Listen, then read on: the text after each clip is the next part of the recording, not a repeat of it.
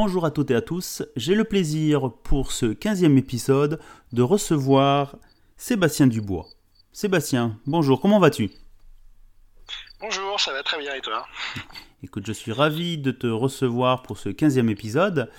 Ce podcast intitulé Entrepreneurs francophones et francophiles d'Allemagne et d'ailleurs.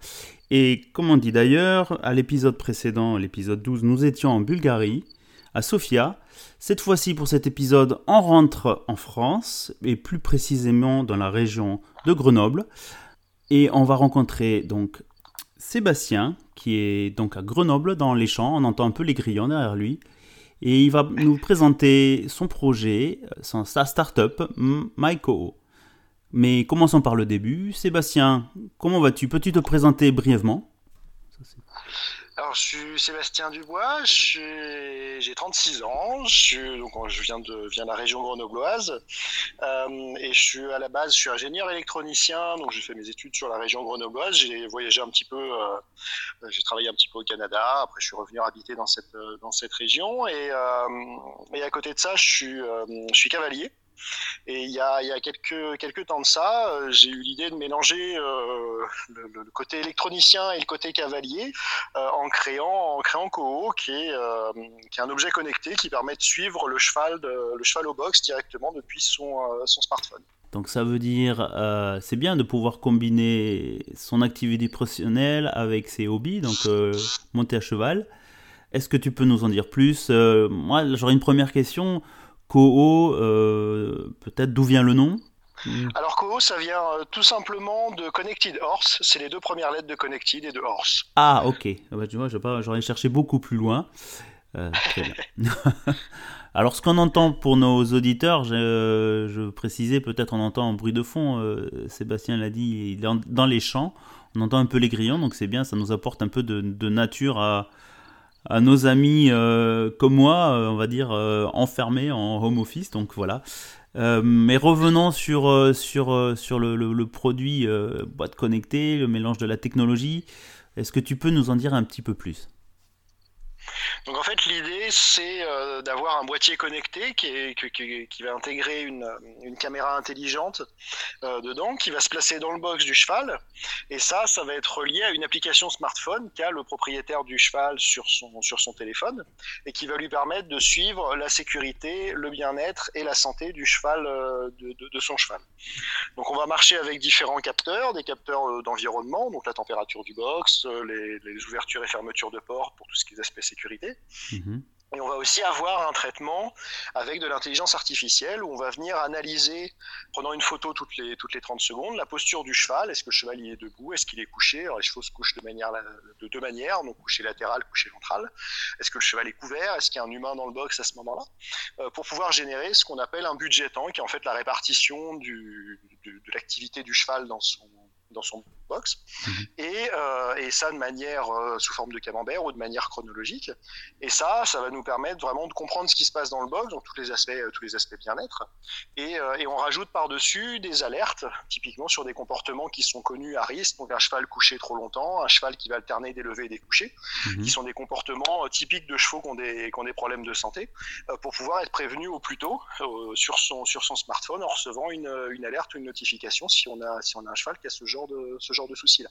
D'accord, donc ça veut dire aussi, euh, euh, l'idée t'est venue, euh, ça fait combien de temps que l'idée est en, gestation, si on peut dire bah, moi, j'ai créé la société en 2018. Euh, après, on a fait toute une partie de R&D où il a fallu qu'on collecte. On a collecté aujourd'hui, on a, on a quasiment un million d'images de chevaux dans des box euh, qui nous ont permis d'entraîner après notre algorithme d'intelligence artificielle à reconnaître ce que c'était qu'un cheval, ce que sa position, mhm. et euh, pouvoir après générer ces, ces données-là et, et, le, et les alertes. Sachant qu'à côté de ça, on a aussi possibilité de, de, tout simplement de voir son cheval avec des demandes de photos, de vidéos, mhm. pour pouvoir confirmer si jamais si jamais reçoit un souci. On génère aussi un, un time lapse. Donc on vient prendre une photo toutes les minutes, on monte ça en un petit film mhm. qu'on rend disponible à différents moments de la journée pour avoir un résumé de la vie du, de, de son cheval au box, mhm. de ce qui s'est passé pendant la nuit, de ce qui s'est passé pendant la, matinée, l'après-midi et la soirée. Donc euh, depuis 2018, la phase de développement, euh, quel est le public visé par ce genre de boîtier? Alors nous, on vise un public euh, assez large en fait, qui correspond aux, propriétaires de chevaux de, chevaux de sport. Euh, mais néanmoins, on a aussi des, un public un petit peu plus un petit peu plus atypique parce que euh, par exemple, on a, on a l'IFCE qui est l'Institut français du cheval et équitation qui nous a acheté des boîtiers pour faire ses études sur le comportement du cheval au cadre noir à Saumur. on a des centres de recherche, on a l'INRA aussi qui nous a pris, ah, des, pris des boîtiers. Et après, et après en, en termes de public, en fait, on va du, du, du propriétaire lambda euh, de, cheval comme, euh, comme toi et moi, on serait propriétaire de chevaux, euh, mhm. à, ah, des cavaliers olympiques qui s'en servent pour suivre leurs chevaux pendant, le, pendant les compétitions et à, la maison aussi. On a Kevin Stott qui a un boîtier par exemple, donc qui, vraiment qui s'en servent dans leur, vie de, dans leur vie de tous les jours. Et donc depuis 2018, vous avez déjà fait un certain parcours. On en est à quel stade de développement actuellement? Bah donc depuis 2018, on a passé euh, bah, un peu plus de deux ans, à, enfin deux ans environ, à, à, développer la, à développer la solution. On commercialise réellement depuis, euh, depuis la fin de l'année dernière, euh, avec, après toutes les péripéties du, du Covid. On est d'accord. et on a aujourd'hui, voilà, on a aujourd'hui une centaine de boîtiers dans la nature, mhm. avec des boîtiers à la fois en France, mais aussi déjà en Belgique et en Suisse, avec des, des premiers clients qui nous les ont pris dans ces, euh, dans ces pays-là.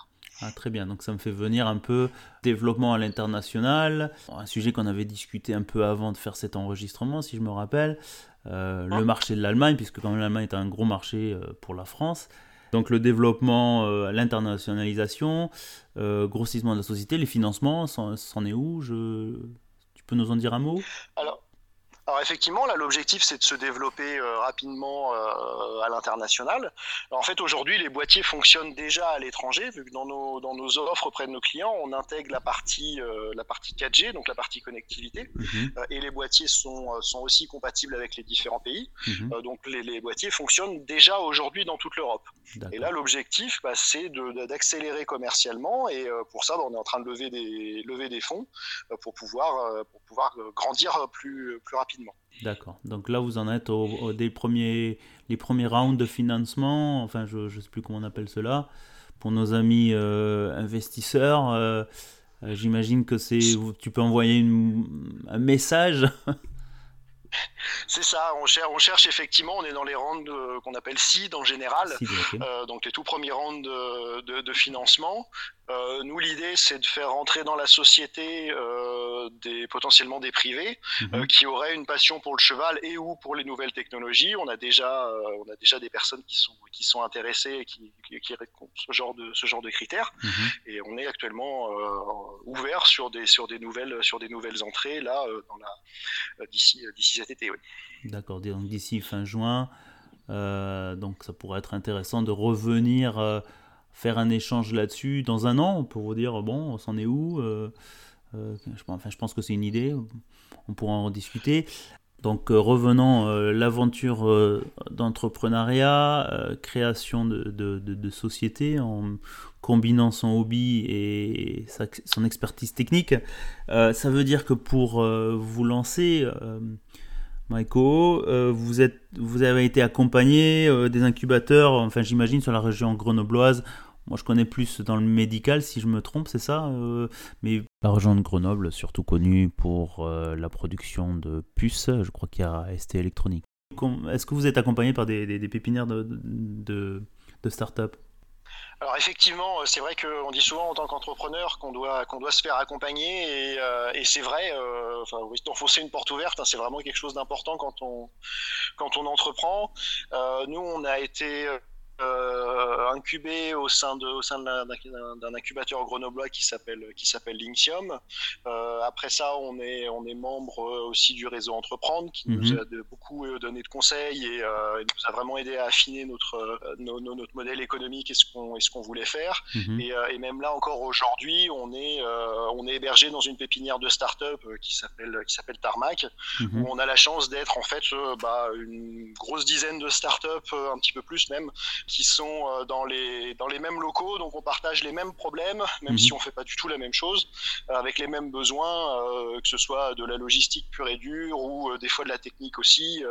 et ça, c'est vrai que c'est quelque chose qui est qui est super intéressant parce que bah, on a beaucoup à apprendre des autres et puis bah, de ceux qui sont passés par là avant.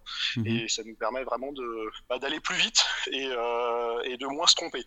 Et ça veut dire aussi surtout, je pense que ça a un effet bénéfique, une idée, tu es pas tout seul dans ton coin avec ta problématique et le fait d'avoir un, environnement autour de soi euh, bouillonnant, si je peux appeler ça bouillonnant d'idées, ça peut euh, apporter la solution. Elle peut venir autre, euh, d'une autre start-up, on va dire, en disant mais tiens tu devrais pourquoi pas faire comme ceci ou tiens cette idée là c'est un peu ça aussi puisque moi je vois beaucoup de gens qui disent ouais je me lance j'essaie d'accompagner une amie qui voulait se lancer sur son sujet mais je lui dis mais le, premier point, c'est de ne pas rester dans son coin avec son, sa problématique ou ce qu'on veut résoudre, parce qu'en fait, on apporte une solution euh, sur une nouvelle technique.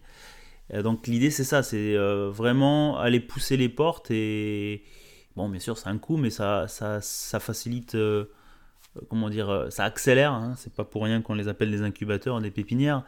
C'est un peu ça en fait. Donc ça veut dire on est hébergé combien de temps? Comment ça, comment ça se passe pour, pour, curiosité pour nos auditeurs? Alors en général, euh, et nous c'est ce qu'on c'est ce qu'on a, c'est un débot euh, précaire euh, où, où, en fait on peut un petit peu rentrer et repartir quand on quand on le veut. Après avec une durée moyenne d'accompagnement, c'est en général c'est trois ans sur les sur les sur les pépinières comme ça le temps de on peut rentrer en n'ayant pas encore créé la structure en étant juste au, stade de projet donc en tant que, en mhm. tant que particulier en fait euh, et continuer à y rester une fois qu'on a créé la structure juridique continuer à se faire accompagner et, effectivement c'est vrai que c'est quelque chose où euh, euh, c'est c'est très intéressant quand on a des, des, problèmes des idées des questions. Enfin typiquement nous on utilise pas mal l'impression 3D on a fait un peu rentrer ça dans le bâtiment et, et, en fait même enfin même notre production hein, sur sur la partie, sur l'impression 3D. Et, euh, et, du coup, bah, les gens sont venus nous poser des questions, on a donné des idées à d'autres, euh, et ainsi de suite. Enfin voilà, on a, il y, a vraiment ce, côté-là. Et à côté de ça, quand on avait des soucis sur d'autres, sur d'autres choses, bah, on est allé voir nos voisins et puis nous ont apporté aussi des, euh, aussi des solutions. Ben, très bien, Sébastien. Merci pour ces informations. Ça permet d'avoir un, un insider view, pour pas le dire en anglais. Sur, donc pour résumer un petit peu, dans un incubateur depuis 2018, avec déjà euh, des clients qui testent, euh, qui, sont utilisateurs en France et en Suisse de vos boîtiers, donc c'est sympa de, de, voir euh, l'idée se transformer en produit. On est actuellement, si j'ai compris, en phase de premier financement qui se finit fin juin. Et pour, donc, pour nos auditeurs, la, question, toujours un peu à la fin, un petit rappel de, tes coordonnées ou comment on peut te retrouver, comment on peut trouver, comment on peut contacter Maïko pour que ça soit par, exemple des, clients qui sont intéressés par le boîtier ou par des investisseurs? Bah, sur la, sur la, pour, avoir plus d'informations sur ce qu'on sur ce qu'on propose, tout simplement, on a un site internet www.maiko.fr vous avez toutes les informations sur ce qu'on sur ce qu'on fait. Vous pouvez même euh, même télécharger une démo pour pouvoir tester ça directement sur votre euh, sur votre smartphone. Mhm.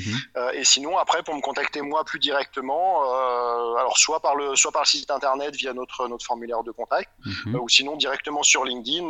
vous tapez Sébastien Dubois et Sébastien Dubois qui qui dirige Go. Il n'y en a pas beaucoup sur LinkedIn, donc vous tomberez assez facilement sur moi. Et puis pour les auditeurs, on a, euh, ça sera marqué sur l'article associé à, ce podcast. Écoute Sébastien, ce fut un plaisir euh, bon, d'entendre aussi un peu la nature derrière toi, d'entendre la thématique euh, sur, sur, sur ton produit connecté, sur le, boîtier pour suivre les, chevaux. Moi, pour être honnête, je suis tombé dessus par, en écoutant France Inter pour pas faire de pub.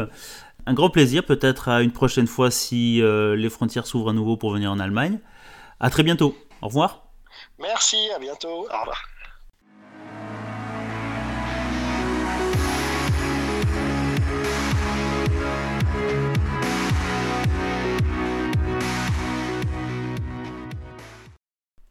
Eh bien, chères auditrices et chers auditeurs, j'espère que ce 15e épisode avec Sébastien Dubois vous a plu. Je vous donne rendez-vous au prochain épisode. Cette fois-ci, nous revenons à Hambourg, dans le nord de l'Allemagne. Et pour l'épisode 16, mon invité est une invitée, Lijana Vidayak. Elle va nous parler de la cuisine de Lily. Comme vous l'imaginez, nous allons discuter de cuisine, une de ses passions. et surtout de son activité de gathering et d'événementiel. Je vous dis à mercredi prochain, 18h, pour un nouvel épisode. A bientôt N'oubliez pas de vous abonner ou de nous écrire si vous souhaitez participer à un épisode.